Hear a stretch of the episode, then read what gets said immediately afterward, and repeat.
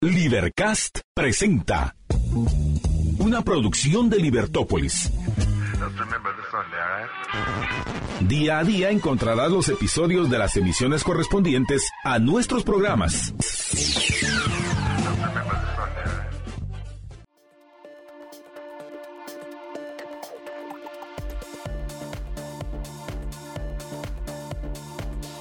Libertópolis.com buenas tardes, bienvenidos a Libertópolis Negocios. Gracias por estar con nosotros, gracias por acompañarnos, bienvenidos a todos. Si usted va en el tráfico y está bastante complicado, por favor respire profundo, libérese de ese estrés, no le hace falta. Y permita que le acompañemos. Vamos a estar hablando de un tema muy interesante hoy en el programa de negocios de eh, los jueves de empresas familiares, porque vamos a hablar de un tema que por lo general, como estamos en familia, pues no importa, hay confianza, pero, pero, pero no hay nada como cuentas claras, eh, amistades largas o cuentas claras, chocolate espeso. Bueno, por ahí hay un montón de, de refranes y dichos que en relación a las cuentas claras. Y para eso hemos invitado a nuestro invitado, al licenciado Gunter Estacuy, con quien vamos a hablar acerca de control interno. ¿A qué se refiere control interno? No es controlar el celular de, de las personas, no es controlar lo que hacen, sino va más allá, tiene que ver con el tema de control financiero y bueno, ya nos estará explicando nuestro invitado con respecto a este tema. Si usted está viéndonos a través de las redes, por favor, ayúdenos a compartir nuestra transmisión y que cada vez más personas pues se enteren que estamos haciendo estos programas, que hay información que les puede ser muy útil para el desarrollo de sus empresas y también pues para evitarse eh, dolores de cabeza, para evitarse problemas y para al final pues es a eso que tanto le invertimos tiempo, que son nuestras empresas, nuestros negocios, pues crezcan y crezcan de forma sana. Así que ya está con nosotros nuestro invitado, el licenciado Gunter Estacuy, con quien vamos a platicar acerca del tema de las, eh, de las medidas o qué significa el control interno y cuáles son esas buenas prácticas de control interno. ¿Qué tal, eh? ¿Cómo estás? Bienvenido. María Valeria, buenas tardes, buenas noches. Muchas gracias aquí, bien a la orden. ¿Ustedes qué tal? Bien, gracias, gracias. Y empecemos hablando acerca de eh, qué es el, qué significa control interno. Y no sé si hablar de algunas historias de terror que a veces suceden por la falta de, de llevar esos controles. Vamos a empezar con las historias. Ok, no es Halloween, este, pero parece. Hace... ¿Qué manda? Que no es Halloween, pero se parecen. Sí, sí se parecen. Este, la verdad es que mmm, eh, como auditor externo, cuatro veces en mi vida me ha tocado dar eh, una abstención de opinión. Y una abstención de opinión es cuando un auditor dice, mire, yo no puedo opinar. Y hace dos semanas me tocó hacer un proceso de estos. Eh, um, y una persona en la asamblea me dice, mire, pero eso significa que nos estamos muriendo o qué significa? Y fue una excelente pregunta, uh -huh. porque eh, el, el, tema básico es que cuando un auditor dice, mire, no se puede, no puede opinar, es porque no tuvo evidencia de que el control interno realmente funcionara. Y entonces le decía a él, mire, es como ir con el doctor y que el doctor le diga, eh, hágase un examen de sangre, examen de orina, un examen de esto, un examen de lo otro, y usted diga, no, yo no lo quiero hacer. Entonces el doctor no le puede decir, mire, usted está bien o está mal, está muriendo, está vivo, tiene mucha salud o no tiene salud. Entonces eh, traigo a colación esta historia porque me acaba de pasar hace dos semanas. Qué interesante. Y, y, y era importante eh, eh, recalcarle a, las, a, a, a la asamblea y decirles, miren, el problema más grande que tiene la institución que estamos trabajando, que estábamos auditando, era la falta de control interno. Y efectivamente empezaba la falta de control interno porque había una discrepancia muy grande entre la junta directiva. Y entonces la junta directiva, eh, unos decían que sí estaban a favor de unos puntos, los otros decían que no. Se pelearon desde el inicio de la gestión Okay. Eh, para la que fueron elegidos. El presidente renunciaba, después decía que no renunciaba, después volvía a renunciar, después decía que no volvía a renunciar. Y regresaba, eh, el resto de la junta directiva eh, no se juntaban. Entonces, este mismo proceso de la falta de liderazgo y de la falta de, de algún momento de comprensión de lo fuerte que es eh, la administración de una empresa, eh, daña al resto de las personas, porque ahí, se, ahí fue a dar el efecto eh, nosotros que veíamos la parte financiera y contable eh, no se presentaron conciliaciones bancarias, no se hacían, este, una reportería que no se presentó a SAT correctamente. Eh, en fin, había un montón de, puntos que, era imposible opinar. Entonces, eh, nuestra recomendación era muy, simple, o sea, empiecen otra vez por el control interno. El control interno al final se vuelve básico.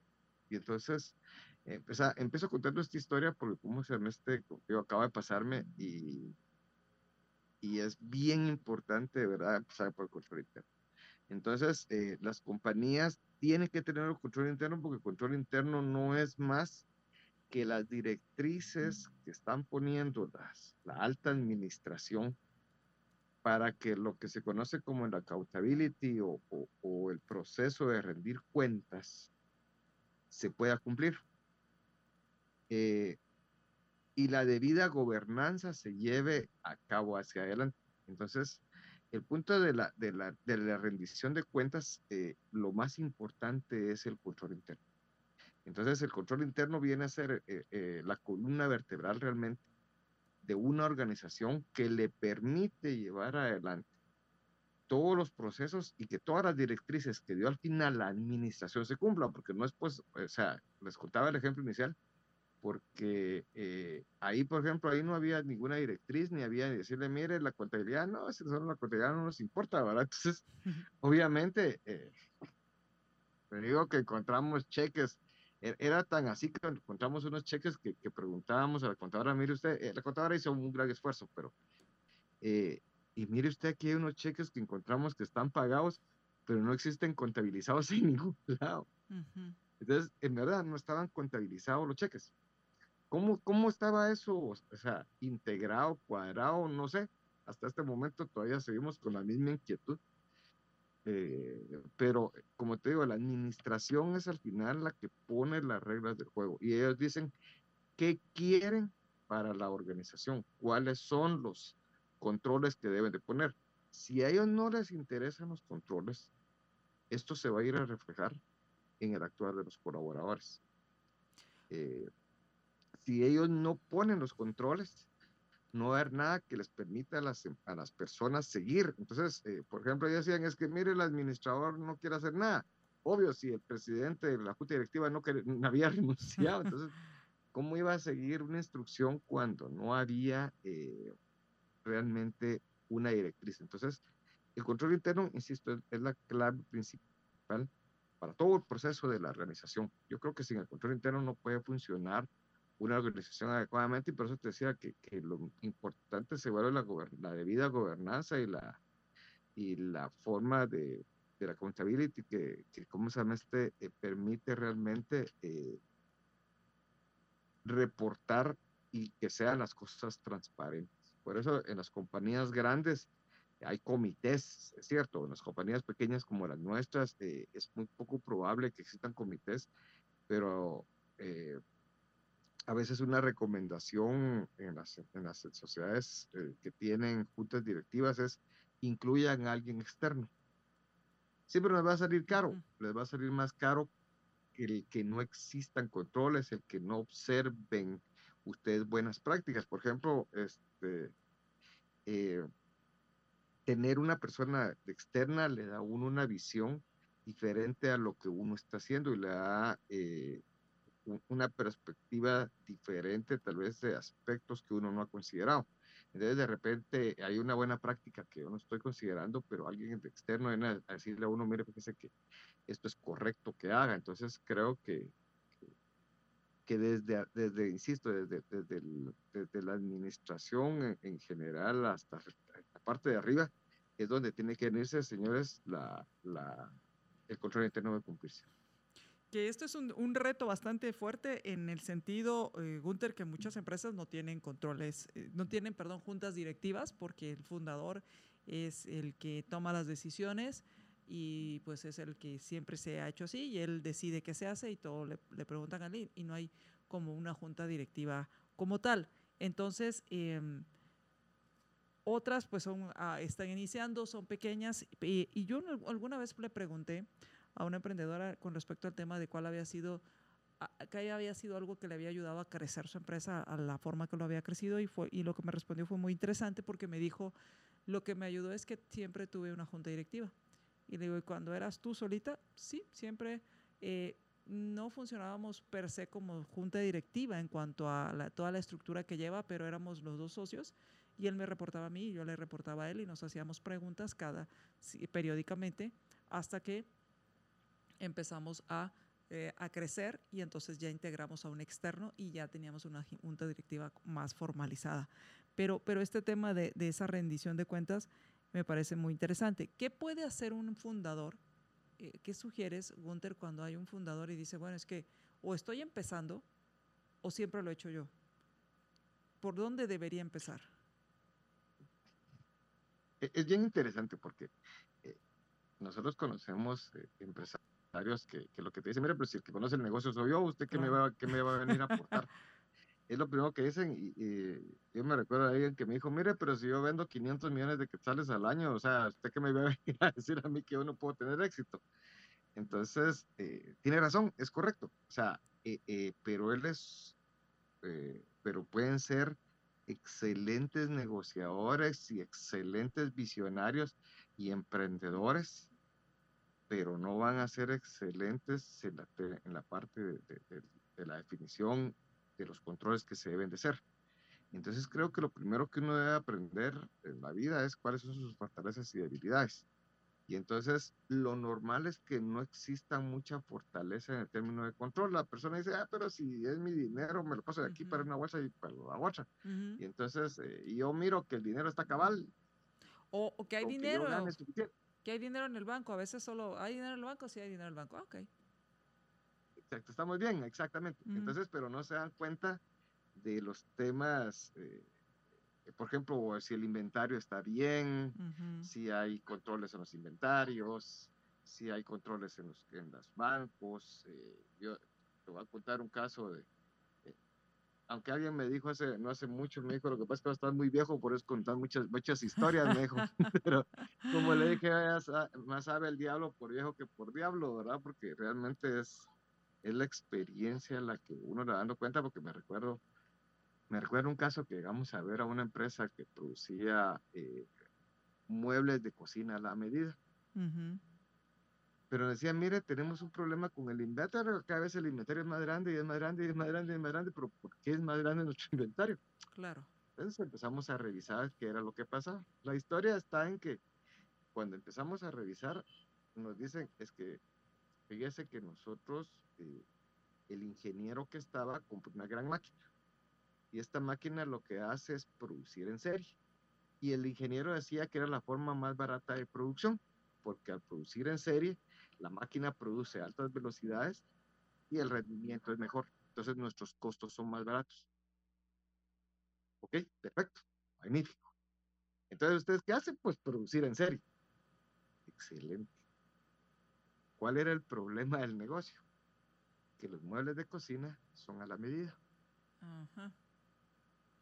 Entonces, lo, si bien es cierto, el ingeniero tenía en su cabeza que la producción en masa era correcta el costo de producción, al final todos esos productos que se hacían eh, se convertían en, estándar y cuando iban a colocar los, muebles a la cocina, tenían que empezar a cortar todas las piezas para poder adaptarlas y poder medirla, porque una, una cocina no es exactamente igual a la otra. Entonces estaban empezando a acumular un montón de inventario porque el ingeniero decía que esa era la forma más económica de, de producir pero al final la materia prima se venía desperdiciando porque se tenía que cortar. Entonces, eh, eh, si bien es cierto, en la teoría tenemos muchas cosas, en la práctica tenemos que entender nuestro negocio. Entonces, eh, cuando bien decías, el fundador tiene que estar claro que su fortaleza es el negocio. Su fortaleza. Y yo no conozco ningún emprendedor que no me haya dicho, mire, sus números están mal o, o su lógica no es correcta. Y toda su lógica del negocio es perfecta. O sea, yo, yo, yo, yo los admiro, los tienen en la mente. Me recuerdo una vez que estábamos en una junta directiva y el, y el, y el dueño del negocio dijo, este número no es cierto. Y no es cierto, no es cierto, no es cierto, no es cierto, no es cierto, no es cierto. Y por esto, esto, esto, dio todas las justificaciones por lo cual no era cierto. Y todo se va a viéndonos, ¿verdad? Cuando de repente empecé a revisar y digo, ah, es que el informe que pasaron está equivocado. Este informe es de otra cosa. Y efectivamente era un informe que no tenía nada que ver, pero se habían equivocado al momento de hacer la junta, directiva. Entonces te digo, todo, todo emprendedor conoce muy bien su negocio, pero tiene que entender de que tiene que delegar las funciones del control a las personas que tienen más fortaleza. Ya sea que los subcontrate o que los tenga internos en su empresa, eh, tiene que escucharlos para llevarlos. Y una de las cosas que siempre, que siempre hacen es que hacen las cosas y después preguntan. Yo les digo, miren, pregunten antes de hacer las cosas. Eh, le ayudan a uno mucho porque, ¿cómo se llama este uno? Cuando es externo, no está todo el tiempo ahí. Entonces, si a uno le dicen, mire, fíjese que yo voy a hacer tal cosa, entonces uno dice, mire, pero tome en cuenta tal y tal y tal que tal cosa, ¿verdad? O el efecto que va a tener usted es tal cosa, ya sea en financieramente o fiscalmente o de control, usted va a hacer algo que no es correcto. Entonces, creo que, como digo, mejor pregunten primero y hagan después y sigan los consejos eh, de la persona que confiaron en que les va a asesorar. Eh, busquen una persona confiable, porque te repito, eh, hay de todo tipo de personas en el mercado, entonces tienen que estar claros de que tienen que buscar la mejor persona que les pueda ayudar. A veces dicen, que este, son caros, sí, pero a veces dicen que lo barato sale caro, ¿verdad? Y es cierto, nosotros hemos llegado a encontrar casos en los cuales eh, cuando uno llega ya a tratar de resolver las cosas, no están bien hechas. Y entonces se vuelve un problema porque hay que volverlo a arreglar, hay que reconstruir la información contable o hay que hacer más procesos. O resulta, como te digo, este caso de los inventarios, que no se me va a olvidar que, ¿cómo se llama este? Eh, tenía más inventario del que necesitaban porque y que al final... Era correcta la teoría de que era más barato el costo, ¿verdad? Pero, en la práctica no servía. Claro, y que al final es dinero que está ahí parado y que además también al hacer estos reprocesos aumentaba realmente el costo de producción, tomando en cuenta, como tú dijiste, que era muebles a la medida. Exactamente. Entonces, como te digo, conocer tu negocio es importante. Y a partir de ahí empezar a poner tus controles en función del negocio. Yo, yo siempre he dicho que los controles no son más que el reflejo de cómo quiero que se administre mi negocio y cuáles son los puntos de mayor riesgo. Entonces, si yo conozco los puntos de mayor riesgo de mi negocio, voy a poner los controles correctos para que funcione. Vamos, vamos a hacer una pausa y cuando regresemos, Hablemos de esos puntos de riesgo. ¿Cómo identifico puntos de riesgo? Eh, porque, por ejemplo, muchas veces en empresas familiares, ¿cómo se maneja el tema de eh, es mi cuñada, es mi cuñado, eh, si yo pongo un control, la desconfianza y entonces ya no me van a aventar el plato de la cena esta noche cuando llegue. ¿Cómo, se maneja esta parte de esos puntos de riesgo y entender que al final lo que se está tratando es de tener controles independientemente o controles que permitan esa sostenibilidad de la empresa, pero que además eh, se establezcan como, eh, como una cultura de tener estas, este tipo de herramientas o este tipo de procesos que permitan que no importa quién esté, pues se siga cierto control. Vamos entonces a hacer una pausa y regresamos. Libertópolis.com estamos platicando con nuestro invitado, el licenciado Gunther Estacuy, con respecto al tema del control interno. ¿Es tu empresa a prueba de fraudes?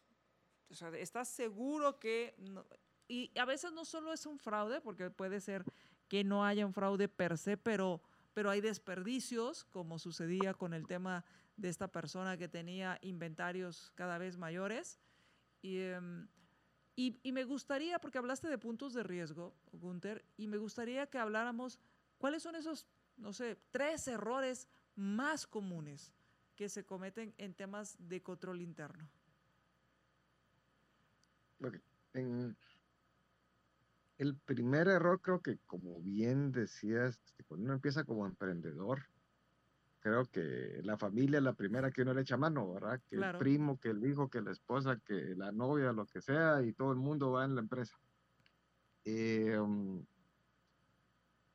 inicialmente, pues es correcto, ¿verdad? O sea, que me ayudan, que me apoyan y, todo es, está bien, pero hay que estar claros de que uno no tiene una empresa para quedarse el tamaño con el que empieza, ¿verdad? Yo siempre he dicho, mire, lo peor que le puede pasar es tener éxito porque cuando tienen éxito las cosas se van de las manos y se exporta todo el proceso.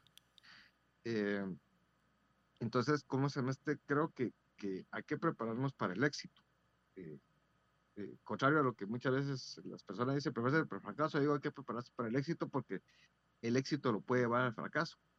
y cómo se llama este, creo que el primer error que se comete es que conforme se va creciendo en la, en la, en la compañía, se siguen dejando a las mismas personas.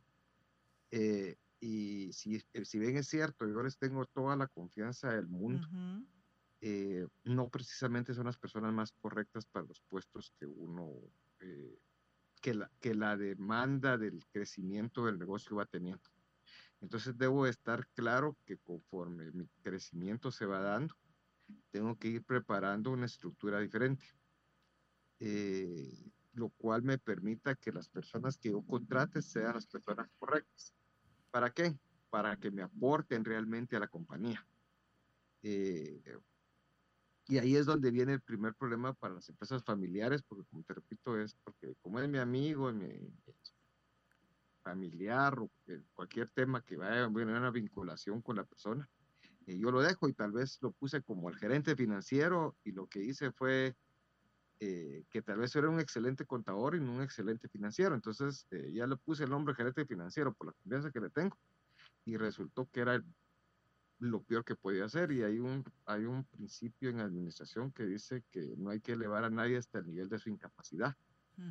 Entonces, a veces eh, le damos posiciones a las personas porque les tenemos aprecio, pero no es precisamente la posición que les corresponde. Entonces, creo que el primer gran error que se comete en la parte de, la administración y, la creación de controles es ese, porque eh, pierden el rumbo, pierden el camino y después eh, terminamos peleando, ¿va? Porque, ¿por qué no hiciste tal cosa? ¿Y por qué no hiciste tal otra? Yo pensé que lo ibas a hacer, yo creí que lo podías hacer. Y entonces resultó que no tenía ni la capacidad ni la habilidad, tenía la buena intención, más no eh, la capacidad técnica para hacerla. Entonces, creo que el emprendedor debe estar claro y desde el inicio debe plantearle al equipo de trabajo inicial eh, que tiene que crecer con las que, crecer en habilidades para poder eh, llegar al siguiente nivel o definitivamente van a tener que contratar a alguien que cumpla esa, esa función y, y, la, y, hacer y empezar a estar claros en cuáles son las habilidades de cada quien. Eh, porque, como se llama este, te digo, así se ve esos casos que, que, uno dice, mire, pero era un buen contador y lo pusieron como financiero y resultó que de controles no entendía, de procedimientos no sabía, de principios de contabilidad no, no ni siquiera cerca y entonces eh, hacían un relajo todos, todos los temas que, se van eh, desarrollando conforme se va creciendo, ¿verdad? Entonces creo que es el primer error que, que yo he visto que cometen eh, las empresas familiares. El segundo error que cometen las empresas familiares, eh, que al menos en la práctica he visto, es que dejan por un lado la parte contable siempre el contador es el que, ah, sí, hay que darle solo para que presente la declaración de impuestos. Y ahí hay que darle solo lo que es, lo que queramos, no le demos mucha información porque él no tiene por qué saber nada de la empresa. Eh, y resulta que realmente eh, la parte contable, financiera, eh, es, es, es, muy importante. Lo vimos en la, lo vimos en la, en la última presentación de SAT, cuando SAT dice, mira, estamos empezando a revisar a todas aquellas personas que compran vehículos de lujo que no han reportado ni una declaración de impuestos. Entonces, ¿por qué no han, o, han reportado ingresos de pequeño contribuyente y compraron un Mercedes-Benz último modelo, ¿verdad? Entonces, sus ingresos no les alcanza para comprar un Mercedes-Benz último modelo. Entonces, es obvio que, como te digo, eh, yo me recuerdo de alguien que me decía, mira, pero si yo la contabilidad solo la llevo para presentársela disco y ahí están. Y, yo no presento, yo no presento nada. Este, eh, como le digo, cada vez se ha tecnificado más la administración tributaria y cada vez tiene más herramientas electrónicas que definitivamente no tener una fortaleza en el departamento contable eh, los puede llevar a problemas serios, a problemas muy, muy serios. Entonces, eh, creo que han dejado por un lado esa parte de, la contabilidad, porque antes así era, ¿verdad? Antes los contadores, eh, era el contador el que llegaba y solo medio hacía los cálculos y presentaba las, lo que medio podía, lo que medio le salía, y nunca la administración tributaria veía nada. Hoy creo que ya no. Hoy creo que definitivamente deben de cambiar esa percepción y como, como te digo, creo que es el error más grande de, la, de las administraciones que yo he tenido oportunidad de ejercer, o como yo llamaría la vieja guardia, que no se preocupan de eso, lo dejan por un lado. Y, y, los, y los emprendedores nuevos, muchas veces lo primero que dicen es que a mí no me gusta eso, usted, a mí no me importa, o sea, ahí mire cómo le hace. Entonces, ¿cómo se llama? Te dice uno, sí, pero es que fíjese que usted tiene que tener más cuidado, pero, pero te digo, creo que, que tienen que estar claros de que debe de tener una buena parte financiera, una buena parte contable para tenerlo y como te digo, eh, son los dos errores. Y el tercer error que cometen, y eso es fuera de, es la forma de financiamiento que, que buscan. Eh, creo que a veces eh, se meten a todos los proyectos que se les ocurre. Yo conozco emprendedores que se les ocurren unos proyectos que dicen, mire ustedes, el proyecto no va a funcionar. Sí, pero yo presto el dinero y a mí me lo dan y que hago no sé qué y hago no sé cuánto. Y que definitivamente, como se llama este? Sí consiguen los fondos. Eh, vi levantar negocios que yo decía, no van a conseguir el dinero para hacerlo. Lo conseguían, pero al mismo tiempo era tan mal negocio que los veía quebrar. Entonces eran muy buenos para ofrecer, eran muy buenos para vender, pero muy malos para administrar.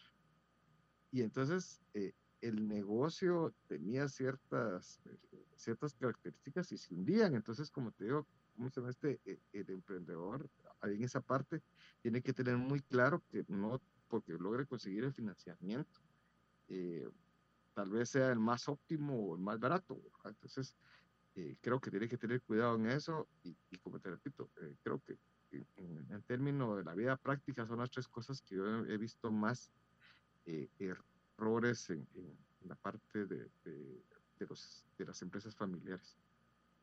Eh, me parece interesante el tema eh, de, lo que hablabas, de todos estos temas que hablabas, porque también hay historias donde, por ejemplo, em, no hay un involucramiento y me gustaría que ahí habláramos un poco sobre, se supone que contratas a alguien o, o tienes a alguien que hace esa parte, pero no presenta la información y, he conocido también historias de terror donde resulta que eh, nunca se declararon los impuestos. Eh, le decían, sí, es, es esto, e incluso algunas historias donde hay que pagar tanto, sacaban el cheque a nombre del contador eh, y, y, después llegan las auditorías y resulta que no han pagado nada, que tienen todos los omisos y que tienen unas grandes multas y, y, y que pues eso los podría llevar hasta la quiebra. Sí, esas, esas historias de terror eran, eran muy clásicas. Yo creo que ahorita eh, la administración tributaria ha, permitido eh, que um, con toda esa generación de información que tiene, eh, pues ya uno se dé cuenta como, dueño de la empresa, empezar a revisar sus, su, su, su SAT y ver cómo está si tiene omisos, si no tiene omisos, eso ahora es automático. Antes era imposible, ¿verdad? No había tecnología, entonces había que creerle al contador y, y esperar en Dios que el contador presentara la información, pero hoy ya no, hoy uno entra a, al registro integrado de, de, las declaraciones y automáticamente uno incluso sin, sin tener acceso a la agencia virtual mete el número de NIT y ahí le aparece si tienen omisos o no, qué le hace falta. Entonces, eh, creo que hoy, hoy como te digo, las herramientas electrónicas en esta parte de, de SAT es más fácil poder llevar. Eh, y como te repito, creo que la contabilidad la tienen que tener bien presentes y hacer que la contabilidad sea real. Porque como te vuelvo a repetir, muchos de los empresarios son reacios en, las empresas familiares a, a, pagar los impuestos que les corresponden y lo que dicen es quítele, métele una factura que no, para bajar gastos, ¿verdad? Eh, entonces, al final, la contabilidad no les viene a servirte nada. Por eso te digo que es uno de los errores más grandes que he visto. No tener en cuenta que la contabilidad es una herramienta que permite realmente tomar decisiones. Eh, creo que es bien importante eh, el que en, en, los tiempos actuales tengan una contabilidad más actualizada y obviamente le exijan a su contador que les entregue su información contable por ejemplo, por lo menos cada tres meses, mira, revisémosla, vayamos, veamos cómo estamos, veamos, eh, mejor si es cada mes, ¿verdad? Pero si no se pueden reunir cada, cada mes, pues por lo menos cada tres meses, mire, esta es la situación. Eh, en las empresas que pueden tener la oportunidad de pagar auditores externos, pues definitivamente que contraten a auditores externos y que les permitan eh, que el auditor externo valide y verifique que los controles internos se están cumpliendo. Eh, porque el auditor externo, esa es parte de su trabajo, verificar que está, y por eso te digo que como auditor externo, empecé contando mi historia, que un auditor externo te diga que no puedo opinar, quiere decir que tú estás patas arriba, ¿verdad? que no hay forma de entender eh, lo que está sucediendo. Voy, voy, a hacer, Exacto. voy a hacer una pausa y cuando regresemos, ¿qué pasa con el tema del los, el robo hormiga? Eh, y que, pero como son muchas hormigas, pues sí pueden llegar a quebrar a la empresa. Entonces, vamos, vamos a hacer una pausa y, y, hablemos de este tema porque muchas veces se da en inventarios, a veces se da en temas de bancos, en cuentas por cobrar o en este tema cuando tienes em, ventas de ruteros, creo que se llama, y entonces eh, pues resulta que no, o sea, ¿cómo te das cuenta que están entregando cuentas claras? Eh, entonces me gustaría que habláramos un poco de esto, eh, de algunas cosas que se puedan implementar hoy mismo, bueno, mañana, pero que hoy se quede craneando quienes no está escuchando, que puede implementar mañana mismo en su empresa. Vamos a hacer una pausa, regresamos.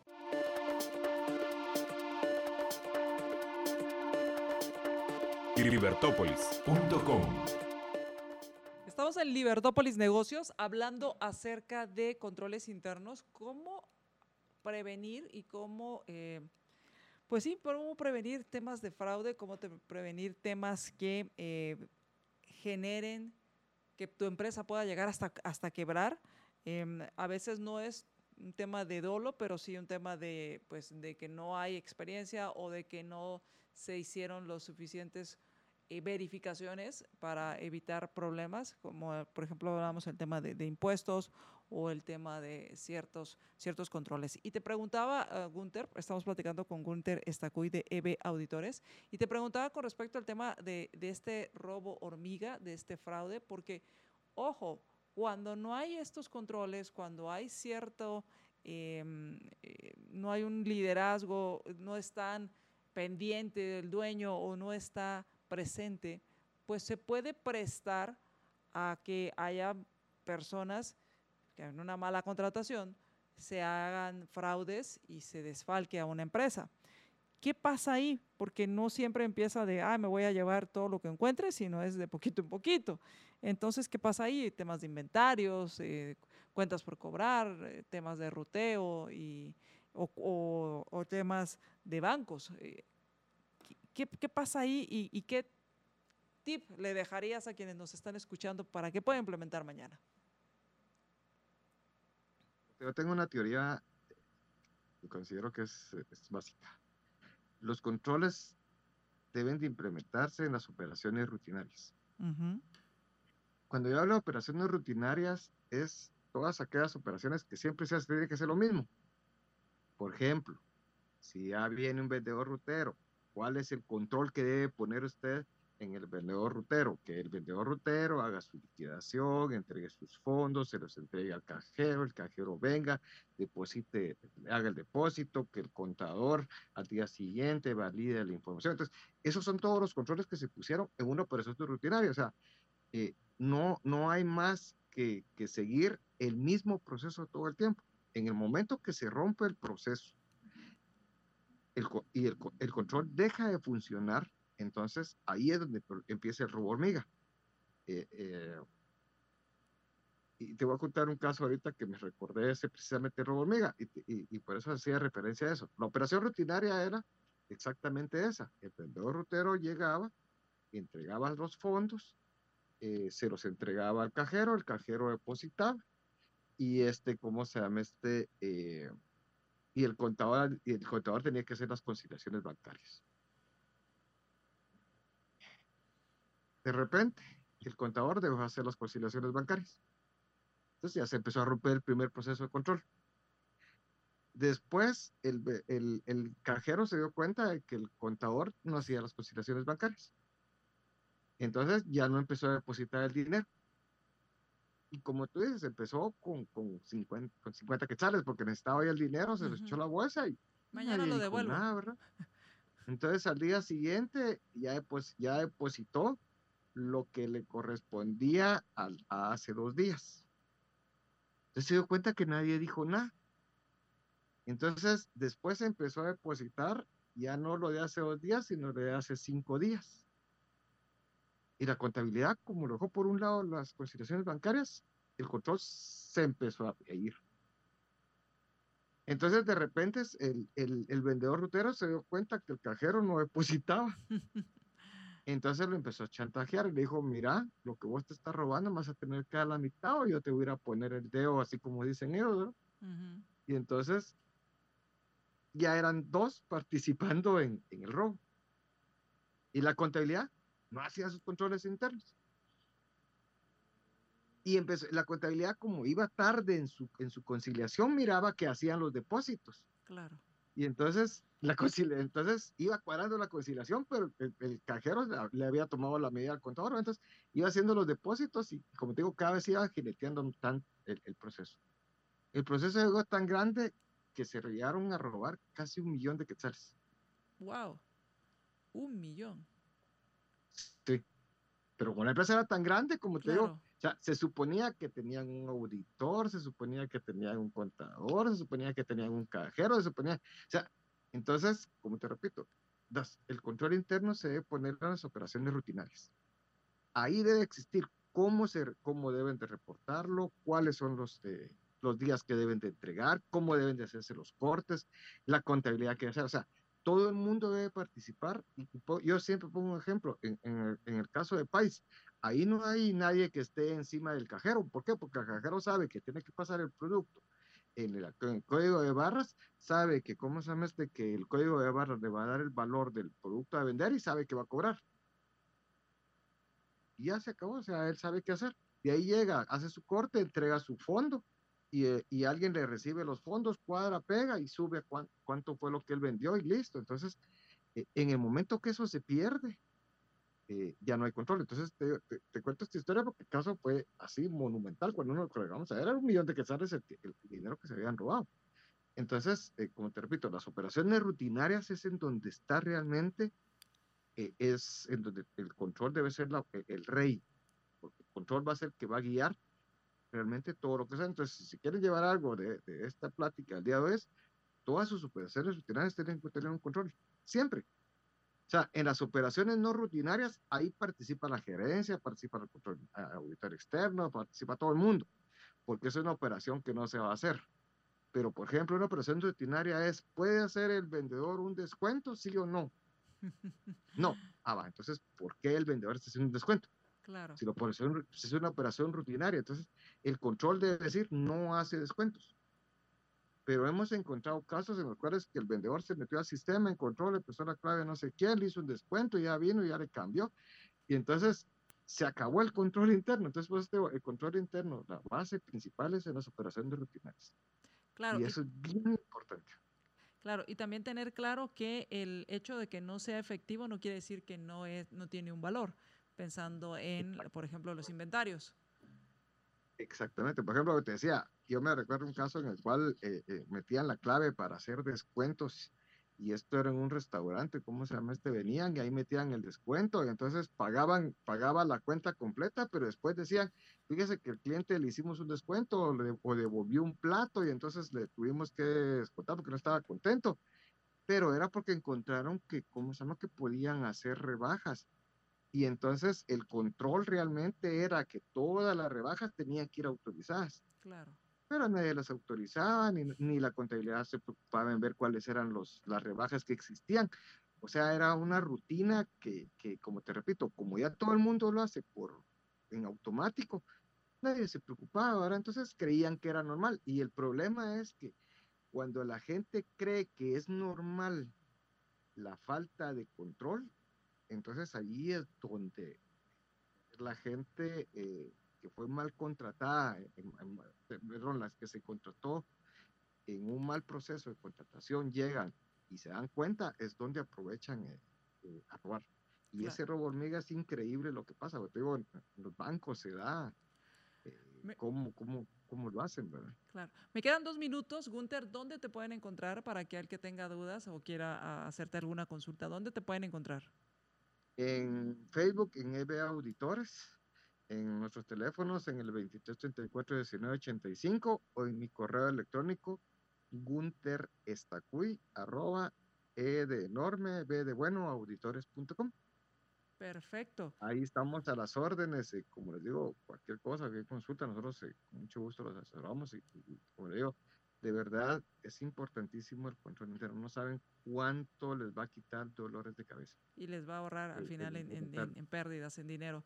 EB, en Facebook, EB Auditores. Muchísimas gracias, Gunther, por habernos acompañado. A las órdenes.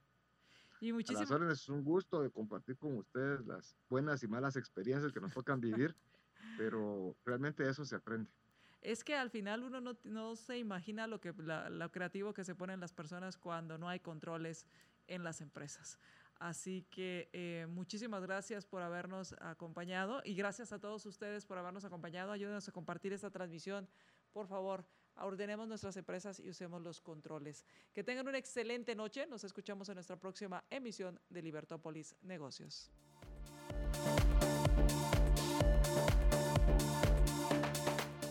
Libercast presentó una producción de Libertópolis. Recuerda suscribirte y dejarnos cinco estrellas para que continuemos trabajando en producir más podcasts de tu interés. Libertópolis.